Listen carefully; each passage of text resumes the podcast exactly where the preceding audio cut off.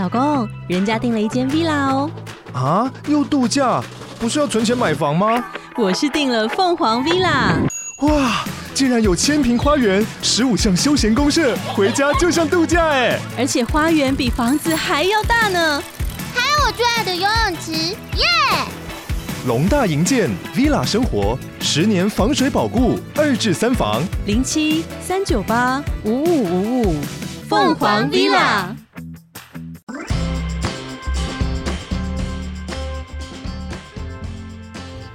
大家好，欢迎来到你的人生旅行批判，我是鲨鱼。那今天刚好是情人节的隔一天，不知道大家昨天有没有度过一个，不管是一个人或者两个人的。情人节都可以很快乐。那 不管怎么样呢，今天要来聊的果然就是这个感情的主题，又回到了我们的女友的超理性 恋爱相谈所。那记得上一次呢，就是在女友超理性恋爱相谈所里面有提到说，哎、为什么现代人那么困难可以找到自己的伴侣？那其实这次的。内容呢，同样是来自于跟，就是同样是参考自跟上一次同一个同一棵书的作者。那上一次的话呢，其实这个上一次跟这一次主要内容都是来自于一本书，叫做《How to Not Die Alone》。然后这本书画的作者，他就是叫做 Logan Ury。对，然后这是。就是他讲了很多很多概念呢，我觉得都非常有道理，而且分析得非常的清楚。那因为他本身呢，自己就是一个自己就是一个行为的科学家，就是人类行为科学家，然后心理学家，所以说他其实嗯，从他学到的很多科学的东西呢，来去分析大家的感情问题之类的，其实非常有帮助。那大家都很喜欢讲说，呃，就是爱情明明就是一个很浪漫或者很自然的事情，为什么要用这一些呃科学方法来去分析它？就他在他的书里面一开始就有一句话讲得很好，就是他说，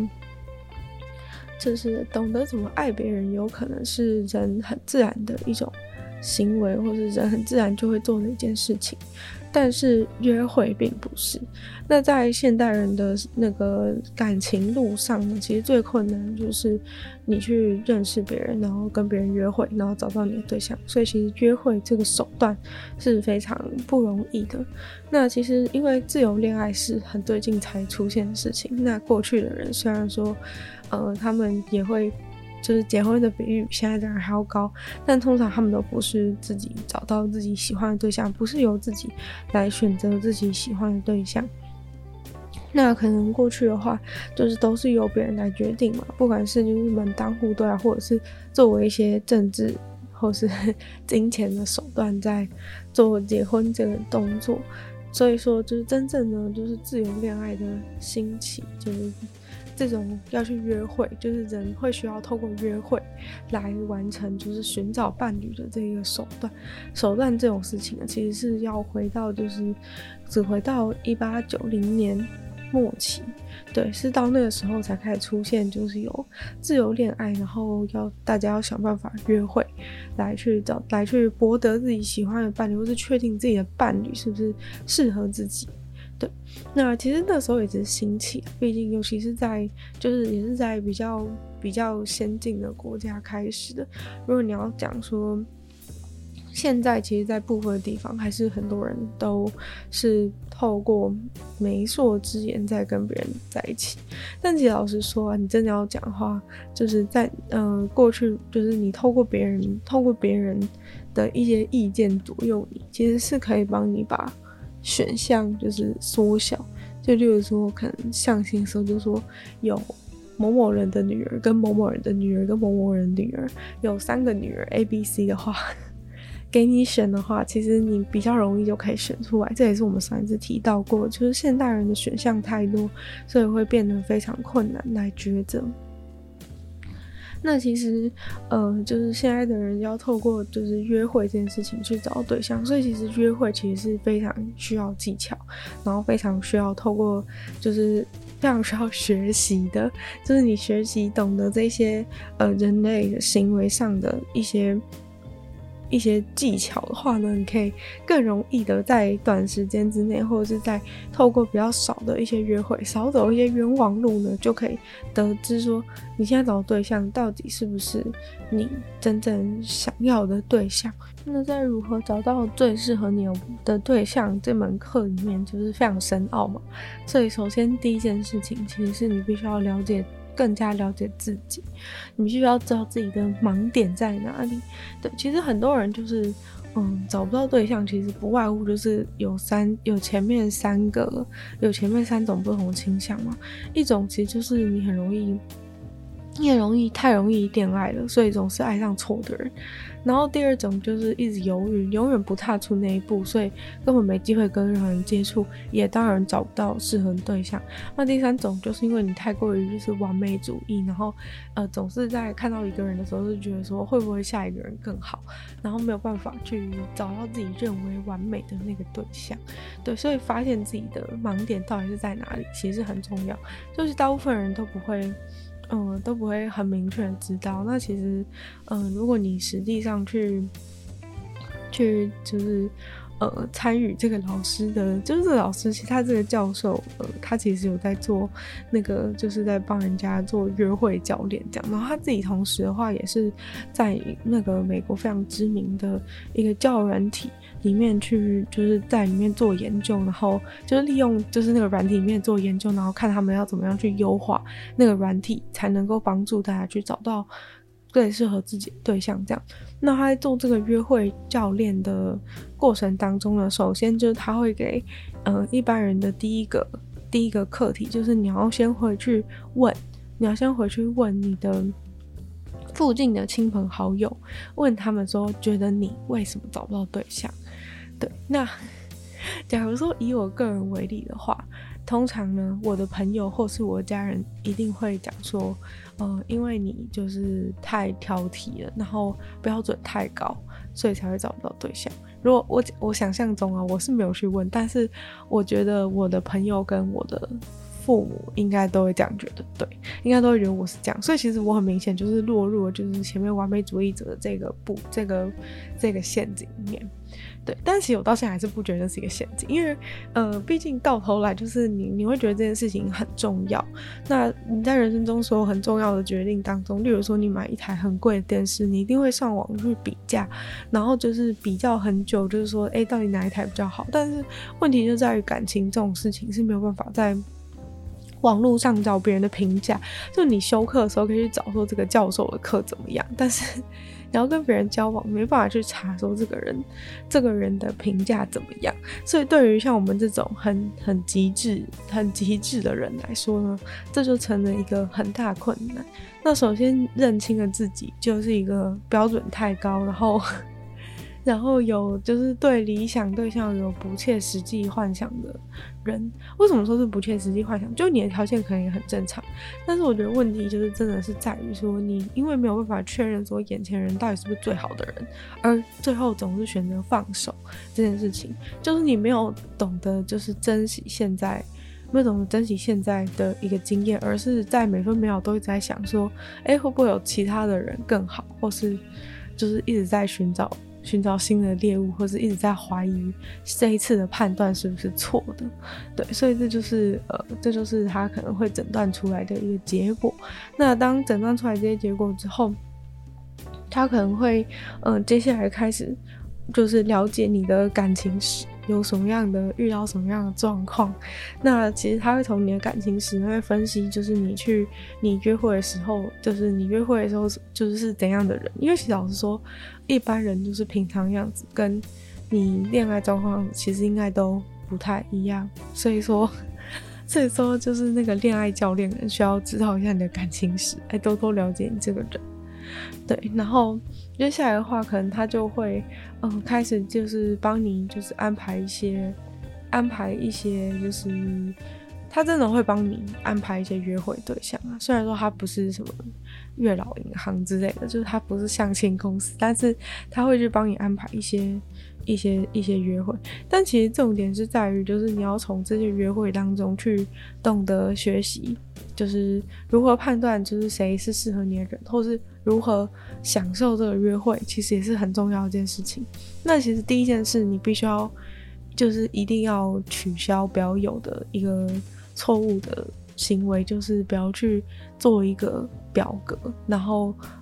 就是认为说，你想要理想的对象一定要有什么什么样的条件，你才会愿意跟他交往之类的这些这种情况最好是不要。虽然说我知道，呃，就是很好笑，就是像之前那个，呃，理科太太其实就是有推崇说，就是他在他的表格里面就是做很多做很多就是 checklist，然后她就说她的老公是完全符合。完全符合里面所有的表格里面所有的条件的一个人，这样，所以她就马上选择跟他在一起。那，呃，虽然说我不是要我不是要嘲笑他说他现在离婚的事情，但是他当初确实是蛮就是蛮自豪他自己的这种方法。那根据就是这个。这个行为科学家的恋爱恋爱实验之后的结果，就是告诉我们说，其实这种去选择、去透过这种表格去选择一个对象，是完全错误的一个行为。那其实虽然说我们一直提倡说要很科学的去、很科学的去约会，然后很科学的去找到自己适合的对象，但是为什么就是这种像是李科泰做的这个很科学的表格，为什么被？这个行为科学家拒绝，那其实很简单的原因是因为行为科学家就是认知到说，其实每个人根本没有能力做出属于自己的表格，对，就是他否定大家有，就是对自己有那么清楚的认知可以去做出那个表格。那他观察到，就是大部分就是来找他有问题的人，根本就就是他写表格的内容根本就不是他真正想要的东西。那其实大部分人会在表格里面写的东西，都是一些相对比较表面的表面的条件。那其实你在写表格的时候，你很少会写到一些比较深层的人的特质。大部分的人写都是说，哦，我喜欢的男生想要身高要多少，然后存款要多少，然后有车有房，然后或者是就是就是写一些说什么想要是什么工作，希望喜欢的男生想要是医生这样子。那就是当你把这些条件列出来之后，你确实有可能根据这些条件去找到。这个条符合这个条件的人，但是呢，符合这条件的人并没有办法给你就是长期的快乐，这才是真正的原因。但其实我相信啊，很多女生其实就是在满足这些条件之后就已经就已经跟那个人结婚了，所以呢，她可能没有办法。在短期之内享受到，就是想知道说自己是错误的，然后有可能就直接呃走向婚姻，然后最后就是只能用离婚来付这堂课的代价。那其实这个代价就算是蛮大的。如果大家可以早一点就跟这个行为科学家去学习什么是正确的约会方式，怎么样可以找到真正让自己能够长久快乐方的方式的话呢，大家就可以不用去。面临这一段，就是就是你自以为，其实我觉得这一种人是最痛苦，就是因为他当初呢是深深相信自己找到了自己的完美对象，因为他符合他所有的条件，但是就最后就是失败收场的时候会跌得最惨，因为他就是当初对这段感情的期待应该是很高的。那如果是呃，一般人的话，其实就可能他如果是完全没有按照什么方法，然后就找一个对象，然后最后失败的话，其实他也不会有那么，就是感情上的难过是真的，但他其实不会有那么大的挫败感。对，那假如说你真的想要找到能让自己长期的开心的对象的话，其实就是这个。这个行为科学家呢，他有提出就是几个，就是你要去注意的点，就是基本上呢，所有人会能够让你长久开心的人，其实都有一些共同的特质，不管他长得是高是矮，是胖是瘦，他都有一些共同的特质，是心内心的特质。因为其实真的说实话，就是大家虽然说在恋爱的时候很难去逃脱，就是去看一个人的外表或者他存款之类的一些问题，但是其实。真的很重要，就是他建议，就是大家找的人，第一个就是一定要情绪状态非常稳定，就基本上情绪状态非常稳定是你们这个关系能不能够顺利的非常重大原因。就其实跟你，嗯、到底有多喜欢这个人没有什么太大关系。为什么之前过去就是在，嗯、以前的故事里面有很多。就是明明从来都没有相爱过的，就是他们当然就是被人家安排的婚约，那他们都结婚了，但他们也有可能从来没有没有相爱过，就他们没有那种大家想象中的那种 moment，就是没有觉得说，哦好，就是真的觉得他超帅，还是他觉得他超正什么之类的，就是不一定有这一些激情。但是为什么有一些人他们还是可以，就是几十年，就尤其他们又很早结婚，可能十八岁结婚到到七八十岁，他们都还是能够，就是至少维持一个还算快乐的生活，是为什么？就是其实是因为。这其实是因为，就是真正的重点根本就不在于说你到底有没有一开始的那个，一开始的那个就是让你心动感觉或者什么，而是在于他长期以来到底是不是一个情绪够稳定的人。然后再来第二点就是是不是一个，是不是一个就是呃个性就是人够好，就广泛的来说人够好的人。然后再来就是是不是知道怎么样去。怎么样去解决问题？就是是不是一个很擅长沟通的人，然后再来就是，呃，是不是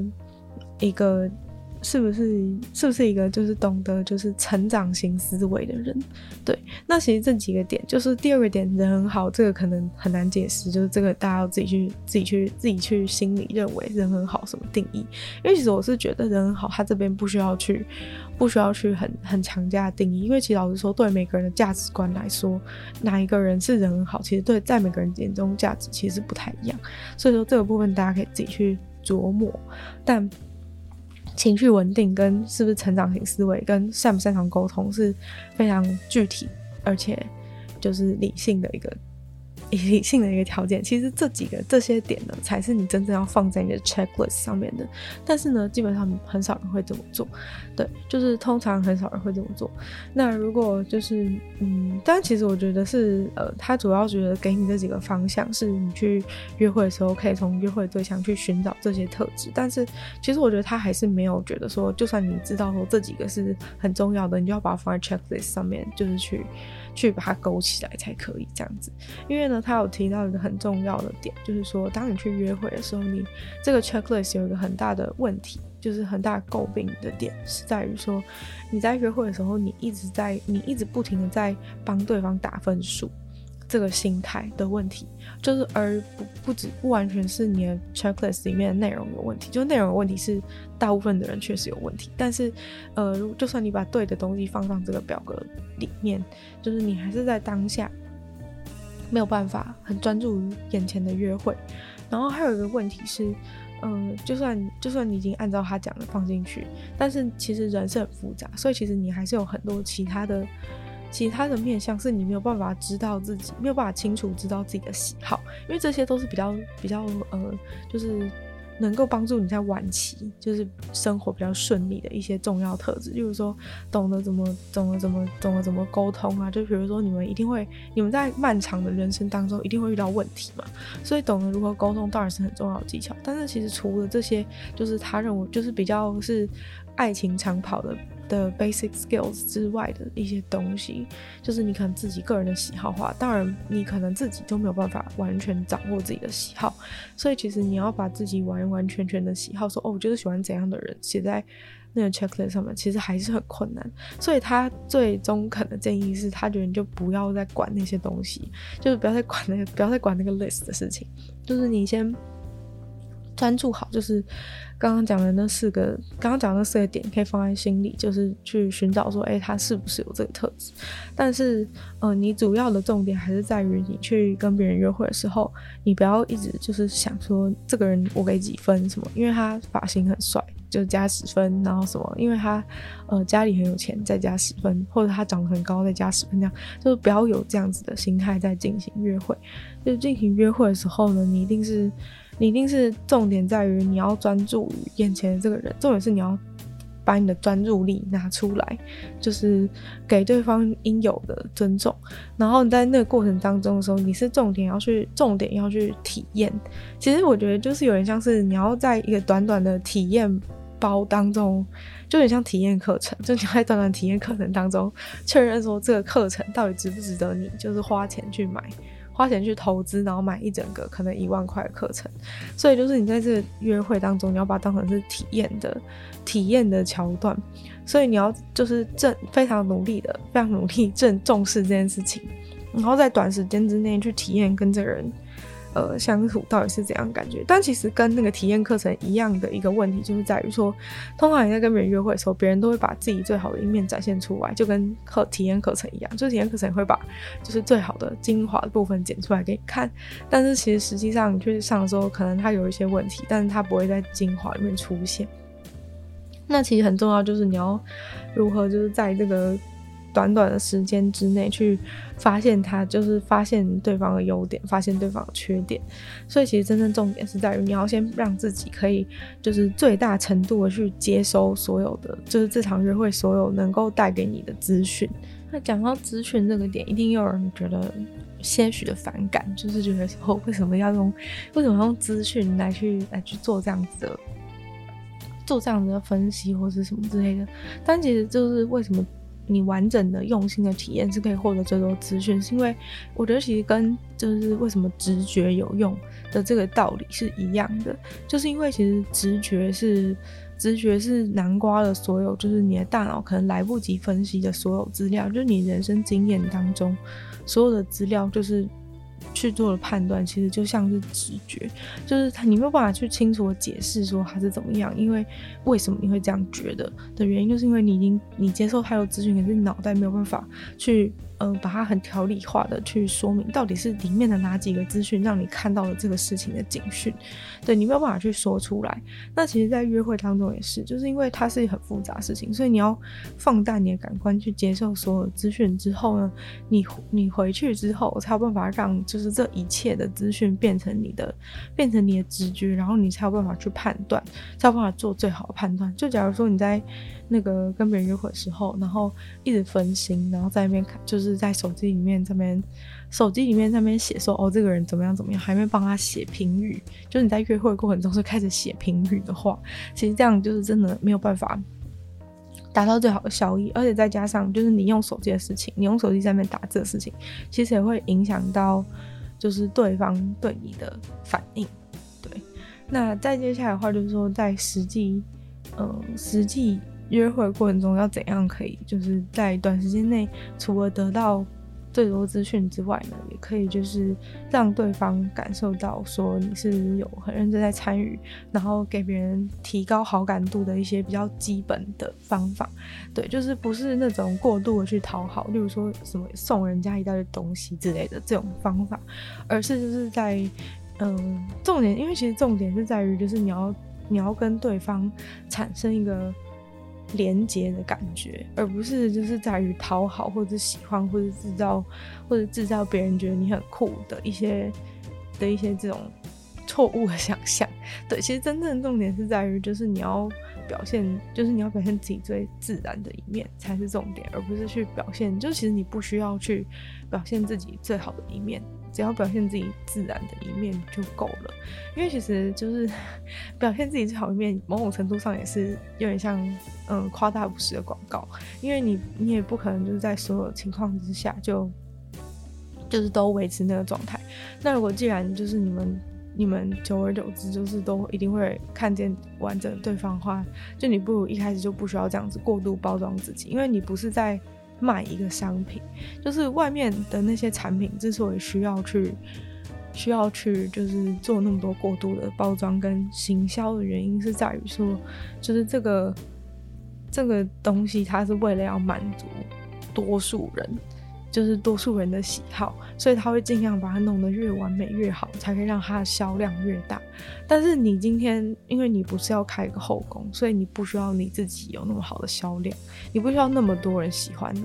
你只需要你喜欢的那个人喜欢你就够了。所以说，就是你要培养的是一个，因为类似，如果你把自己当成一个商品的话，你要培养的是一个长期的顾客，而不是一个。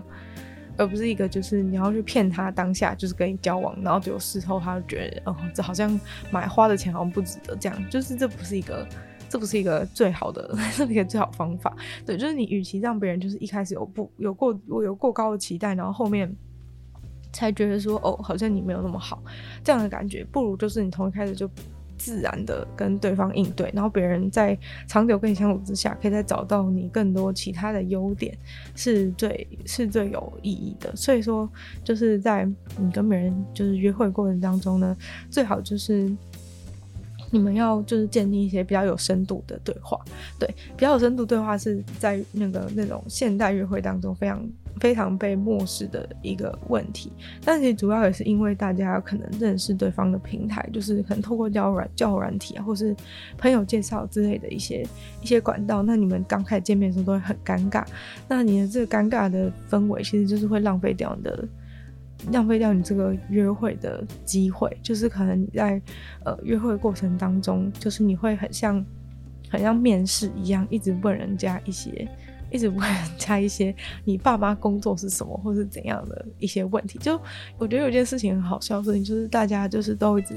可能多数年轻人吧，都是一直在逃离，就是父母的。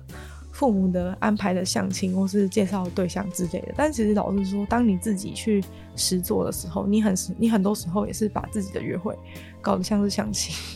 就是你根本没有逃出那个牢笼。对，就是你感觉只是你拒绝你父母介绍，但其实你自己去实行的时候，你还是在按照你父母那一套再去再去找对象。那其实你这样根本没什么意义。就是 也许你可以考虑干脆接受干脆接受你父母的建议，这样大家都开心。这样。因为其实就是你回想交友软体，交友软体的状况，你在交友软体上面不就是放几张你你最好看的照片，然后写一些那种写一些自己肤浅的条件，例如说你是什么学校毕业的，或者是你现在做什么工作，对，然后身高多少，体重多少，几岁，其实基本上就是这几个条件嘛。那其实这几个条件呢，就是你你妈妈介绍的相亲对象里面也会有这些条件，也会有一张照片，然后也会。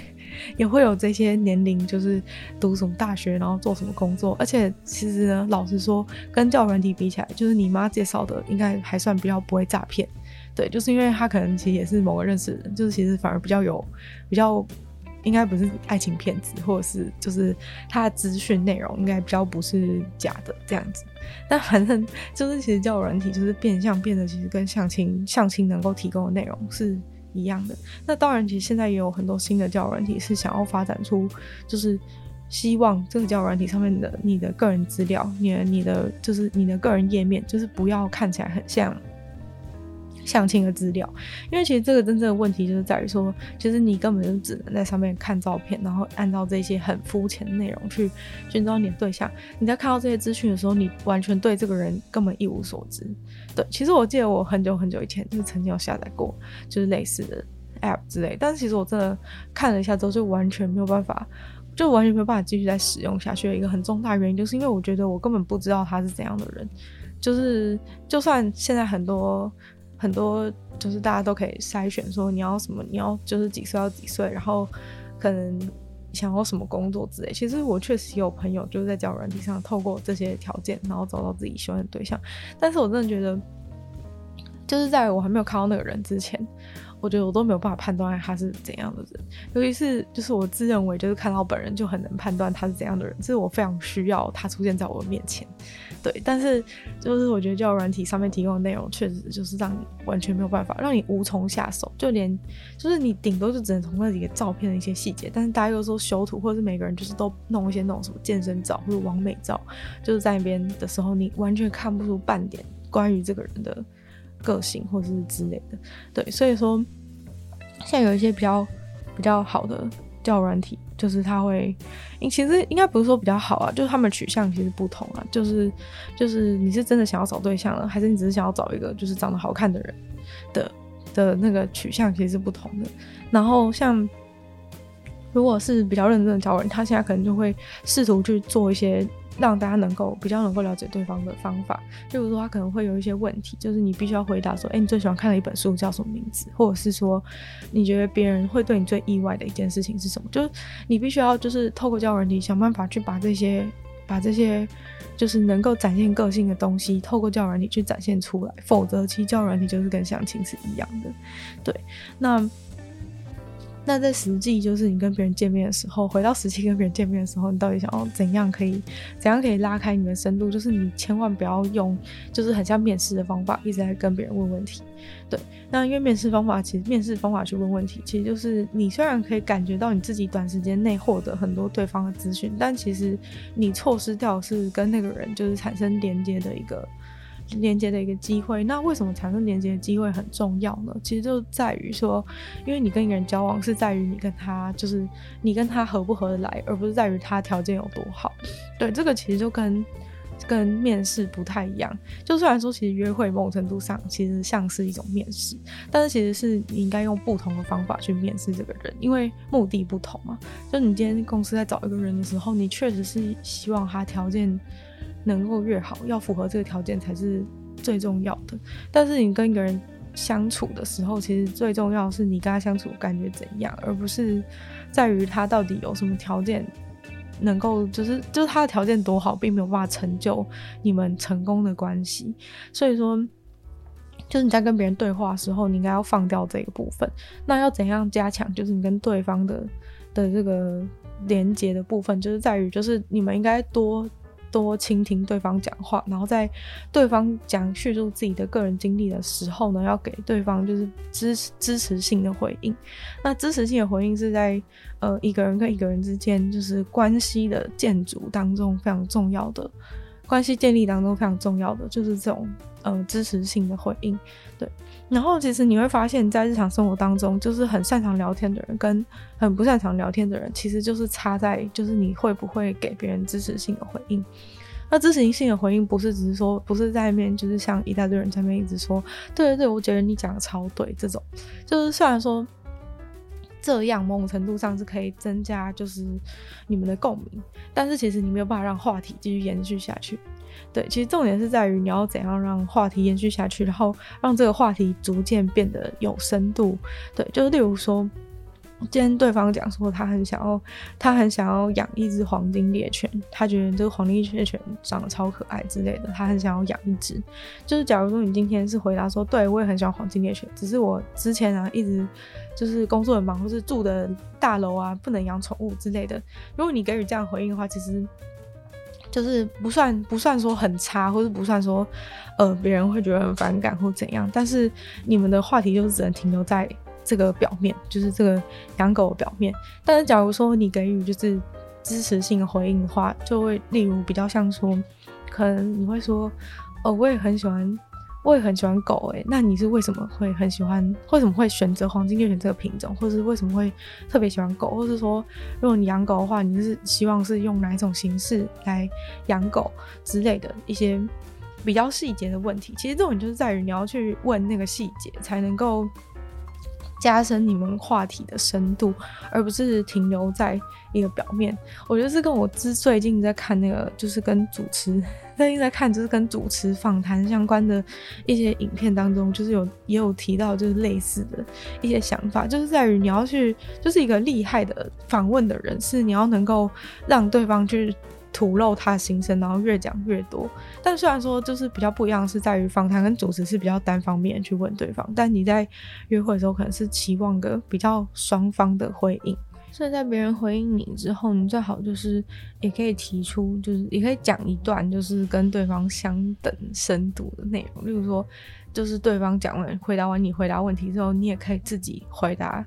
自己问的那个问题，就是你也可以自己讲出你想要的是怎样的，你想要怎样养狗方，你你想怎样养狗方式等等的一些细节。对，就其实，在可能在访谈当中的时候，有时候你也会看到一些主持人，就是他会在对方讲个故事之后，他自己也讲一个自己的故事。其实有时候就是他这样透过这样的方式，就是可以让来宾就是也觉得说你有在认真投入这样对话，然后。来宾在听你的故事的时候也会比较放松，然后他就可以就是有时候因为你讲故事，所以他可以触发更多他想要讲的东西，就是你可以增加更多他想要表达的东西来丰富你们的访谈内容。那其实就是重点在于，就是你在约会的时候就是要把这个平衡度调成是对等的。那你在在访谈的时候，可能是主持人只有可能是。呃主持人二，然后来宾八，就主持人就在两层的时候会比较多提出自己的想法，大概就是只是一个比例调节，但我觉得感觉其实是很类似的，对，就主要是你要让对方就是能够更放松。然后能够越就是讲出更多自己心里的话，才能够帮助你在短时间的约会当中，就是可以可以可以了解关于他更多事情。然后再来关于就是你要你约会选择地点这件事情，也是也是很有学问。就是大部分的人第一次约会或是怎样，都一定会选择去吃饭，对，因为吃饭是大家觉得最。最正常的一种方式，但是其实就是你可以多多去选择那种一个活动活动式的约会，就是有时候就是可能是一些小运动啊，或者是之类的，就是可以比较有在动手做，或是做一些东西，就是可能 DIY 什么的，就有一些小活动的约会其实比较好的。一方面是，嗯，很多人可能第一次约会很尴尬，所以说。你透过你在做一些事情，你就不会觉得那么尴尬，就是会觉得说，可能就是一边在做事情，就算一段时间可能稍微小空白一下，你也不会觉得说哦好尬哦，就是大家在那边吃自己的东西。就是你如果在做事情的话，可能就那一点小空白其实就还好，对，就是可以帮助紧张的人就是不要那么紧张，然后你回应对方时间也可以就是合理的。有比较拉长时间可以去，可以去想，然后接下来要讲什么之类的。然后还有一个重点是，就是你在进行一些简单小活动的时候，其实你就可以比较能够观察对方是怎样的人。因为其实吃饭的时候，大家就是都正襟危坐，然后很很想要表现自己就是很正常一样在吃饭。但是可能在做一些活动的时候，大家就比较容易就是露出自己的真面目。对，然后其实真正其实约会最大目的就是你想要对方露出自己真面目，因为如果对方不露出真面目的话，你也没办法知道说对方是怎样人，所以说就是尽量做一些可以让大家卸下心防的事情是比较是比较是比较好的。然后还有一个很好笑的点是，他说如果。就算就算你就是这跟这个人约会，最后觉得说哦，跟这个人超级不合。如果你跟一个人去进行一个就是活动的话，你就会觉得说哦，至少我就是至少我就是去做了某件事情，而不会觉得说我浪费了就是吃一餐饭的钱，然后跟一个就是真的很不合的人坐在那边两个小时，这种感觉就是你至少做了一个活动。然后还有在活动当中，其实也比较能够提升。提升两个人之间的关系跟好感度，就是你很像是你都会发觉那些那些球队的人，他们感情都会很好，就是打球的人，他们感情都会很好。其实原因就是因为他们就是有一种很像共同，就是有一组的感觉，然后大家有一种革命情感。虽然说你要在一天的活动当中革命情感是不可能，但是呃，这种一起做某件事的活动，确实是能够提升人与人之间的连接。就是你因为有一个好的。好的经验跟好的一天，好的体验，所以你就会比较倾向于就是觉得觉得今天的相处是愉快的，对，就像 就像如果你今天去吃饭，就如果单纯拿吃饭来讲，好，如果你吃了一个难吃的饭，其实很容易你也会就是降低对方的一个好感度，就算是呃可能今天原本那家餐厅都很正常，就是今天刚好发生一件不好事情，就你可能会觉得是很衰或怎样，但其实。就是 这种这种事情，就是会影响，就是真的会影响你跟这个人的后续发展。就有的时候，你可能会因为一些不幸的意外而就是觉得跟这个人觉得好像没有那么好，但其实有可能只是因为当天的经验，就是让你觉得有一些有一些不太好的回忆，所以你就会觉得说哦，跟这个人可能不行。对，但其实。就是这也是他有提到一个重点，就是说他觉得说你你选择的每个对象，你最好都给他两次机会，就是最好都去，一定要去第二次的约会，就是不要只因为第一次约会就，除非就是你第一次约会就觉得他有超多就是那种真的是让你完全踩到你地雷的一些事情，就是你完全无法忍受，不然就是建议你就是都去进行第二次约会。那这个原因是因为其实很多。很好的，就是很好的人，就是他们都比较内向，然后或者是就是比较不擅长表达自己，所以通常呢，就是这种类型的人在第一次约会表现都会急躁无比，就是他可能会因为很紧张，或者是因为社恐之类的原因，就是他没有办法好好跟你讲话之类的。但是如果你愿意就是多给他第二次机会去第二次的约会的话，通常就是你可以比较容易可以看见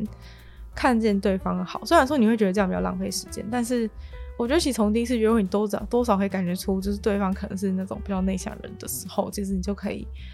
建议可以就是进行第二次，就是给他第二次机会。就通常第二次的话，他的状况一定就会好很多，然后也会就是也会跟上，就是比如说第一次的时候你们去的餐厅就真的很意外的很难吃，这样的话就是可能影响你对那个人的评价。但如果你愿意去第二次的话，可能第二次总不会两次餐厅都超难吃吧，或者总不会两次就是出去的时候都遇到极不好的一个运气的状况。对，所以说。其实两次就已经，或是第一次可能就是对方迟到，你就觉得说，哦，这个人就是完全不尊重我的时间什么之类，然后超不爽。但是其实迟到真的有千百种原因，搞不好真的有一些很突发状况是没办法。但假如说你跟他约会两次之后，两次他都迟到的话，好吧，就是你可以，你可以，你可以对，你可以把他提，把这件事情提出。但是假如说你因为第一次迟到的时候你就完全不给这个人机会的话，那搞不好你有可能会错失一个非常好的机会。那现在讲完，就是说你可能已经去了很多次，进行了很多次的约会之后，就是你可能要想说，你可能会有一个问题，就是会觉得说，呃，你不知道，你不知道要怎么，你不知道，你还是不知道，比如说你很你很努力的跟别人跟别人相处，但你还是不知道说。哪一个部分是哪一个人是真的可以在所有人当中是脱颖而出？但其实这个东西又不能像就是一些东西，就是你可以先搁置，就是说你看了 A 产品之后，跟那个店员说，我下次再决定这样子，然后每个产品都去看一看，因为就是你跟那个人的关系，可能就是你必须要在呃几天内决定要不要继续，要不然就是可能你们就你们关系就这样结束了。所以说，还有一个重点就是在于你要怎样去挑选。然后其实有一个。有一个他提到一个很好笑的实验，我自己觉得很好笑啊。虽然说他是一个很震很震惊的实验，那他就是在讲说，你去面试，就是你面试面试一个面试一个助理的事情。假设你有一百个一百个就是来应征的人，然后你要从一百个人当中选出一个人，但是你每一次。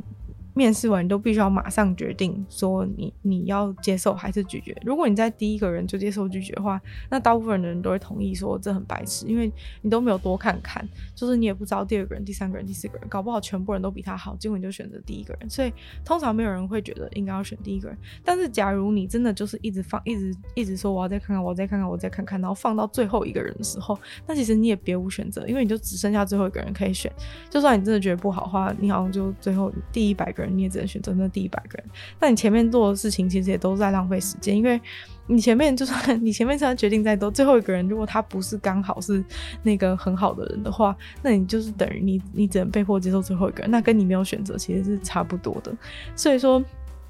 嗯、但，是他这个就是这个实验，它其实是就是最有效益的一个方法，其实是你要把。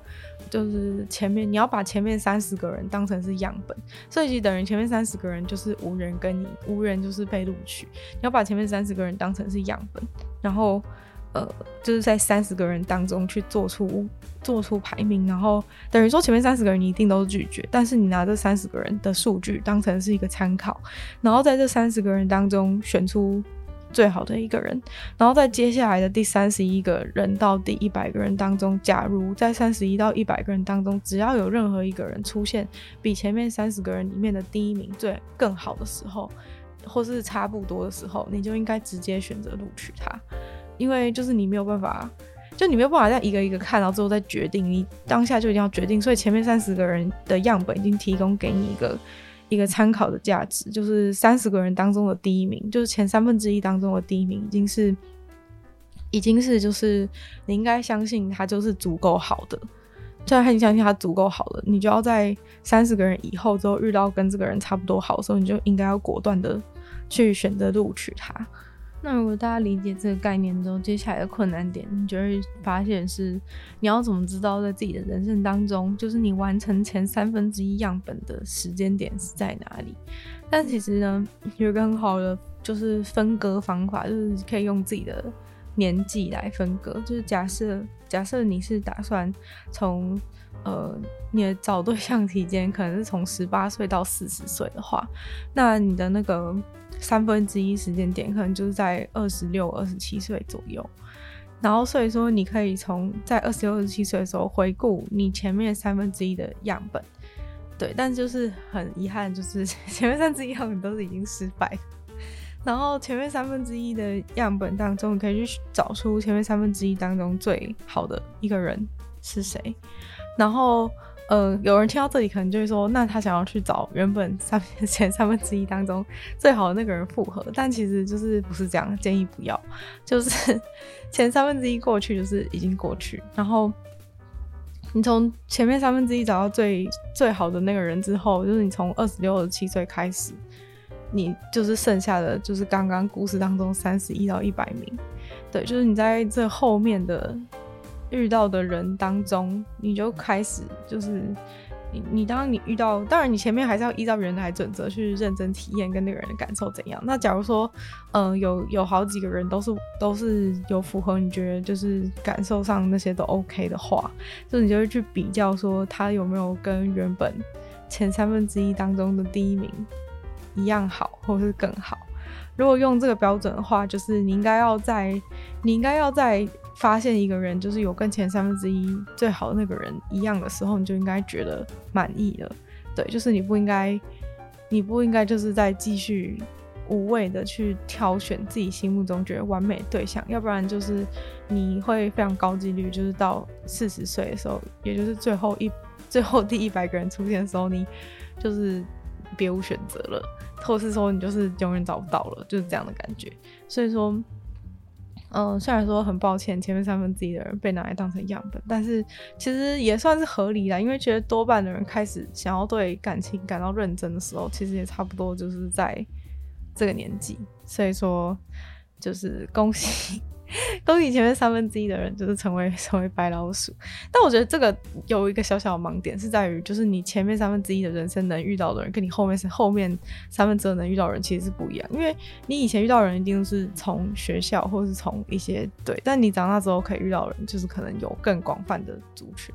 虽然说我自己现在觉得，其实有时候可能有时候跟你同样背景。的，就是你过去可能读同学校或者什么之类的，其实你会觉得，你常常会觉得比较有比较有共鸣之类，所以我觉得其实也不见得说你后面能够遇到的人更多，你就会觉得后面的人会更好。所以，嗯，就是 就是这个三分之一法则提供给大家参考。如果你是一个完美主义者，然后没有办法知道说谁才是最好的对象的话，就是这个是一个可以帮助你。做出选择的方式，对，因为要不然的话，你应该会永远都没有办法做出选择，因为永远都没有办法知道说，到底就是最好的人到底在哪里，对。但反正总之呢，就是这个这个行为科学家他是有提到一个重点，就是说，虽然说就是你找到你用这个法则找到那个人，可能不是在全世界的人当中最适合你的那一个人，就是你的真不是真的那个一百分的那个人，但是。嗯，就是这重点不是在于说你要去找到那一个人，才你才有办法过得好，而是 你只要找到一个，就是在在就是能够在三分之一法则当中胜出的人，其实就已经够好了。然后够好之后，接下来你还有更难的课题在等着你。所以其实你前面这个在找到最好人这件事情，其实你如果从一个人生宏观的角度来说，你不会觉得那么重要的原因，是因为。嗯、你后面还有在你做了选择之后，就是你这个选择在人生当中其实是做得很早嘛，就你是在很年轻的时候就做了这个选择，但是你的人生还要活很久，所以你要很长时间必须就是被迫跟这个人，也不能说被迫，就是你要很长人生要跟这个人一起过，所以等到你有一个很长人生必须跟这个人一起过之后，其实你就不会再去执着说到底哪一个人是真的最好的人，而是应该要专注在你要怎样跟这个人共度一个。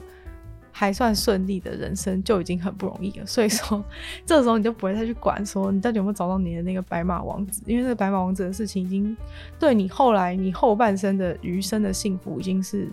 没有关系了。那今天节目也差不多到尾声了，在补充前面就是关于约会的技巧里面，好像有一个东西漏讲，就是关于你在约会的结束的时候，就是最好是让结束就是在一个最高点。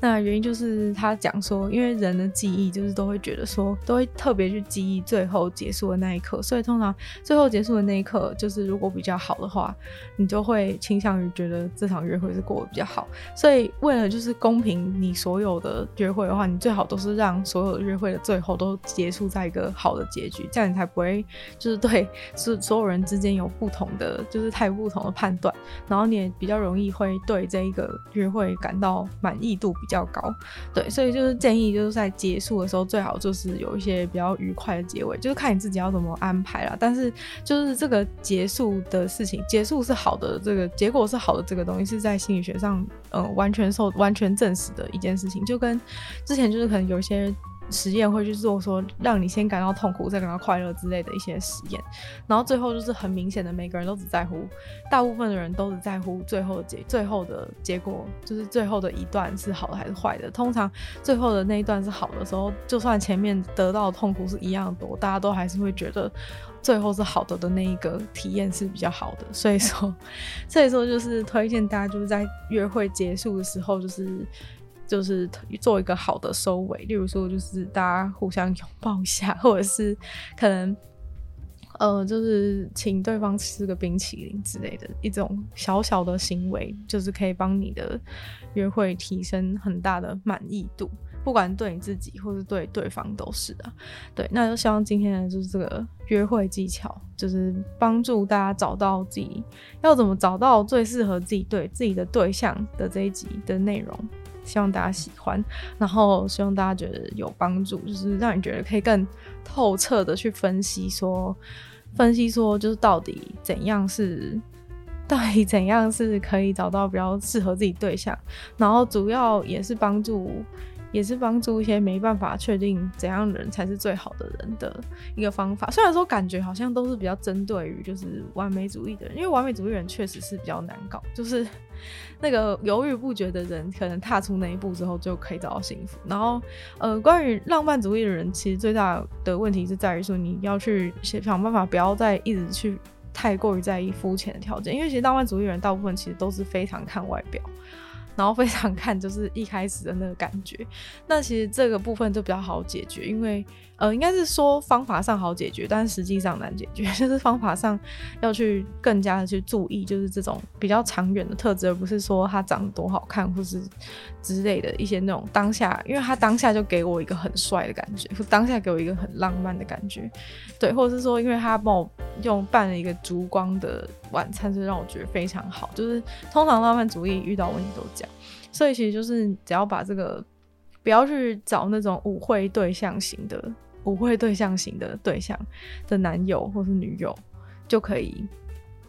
比较好的去找到你自己适合的人。就是你要把它放在长远的，就是不要放在这种觉得说带出去很有面子这种。理由上话，可能就可以解决很多，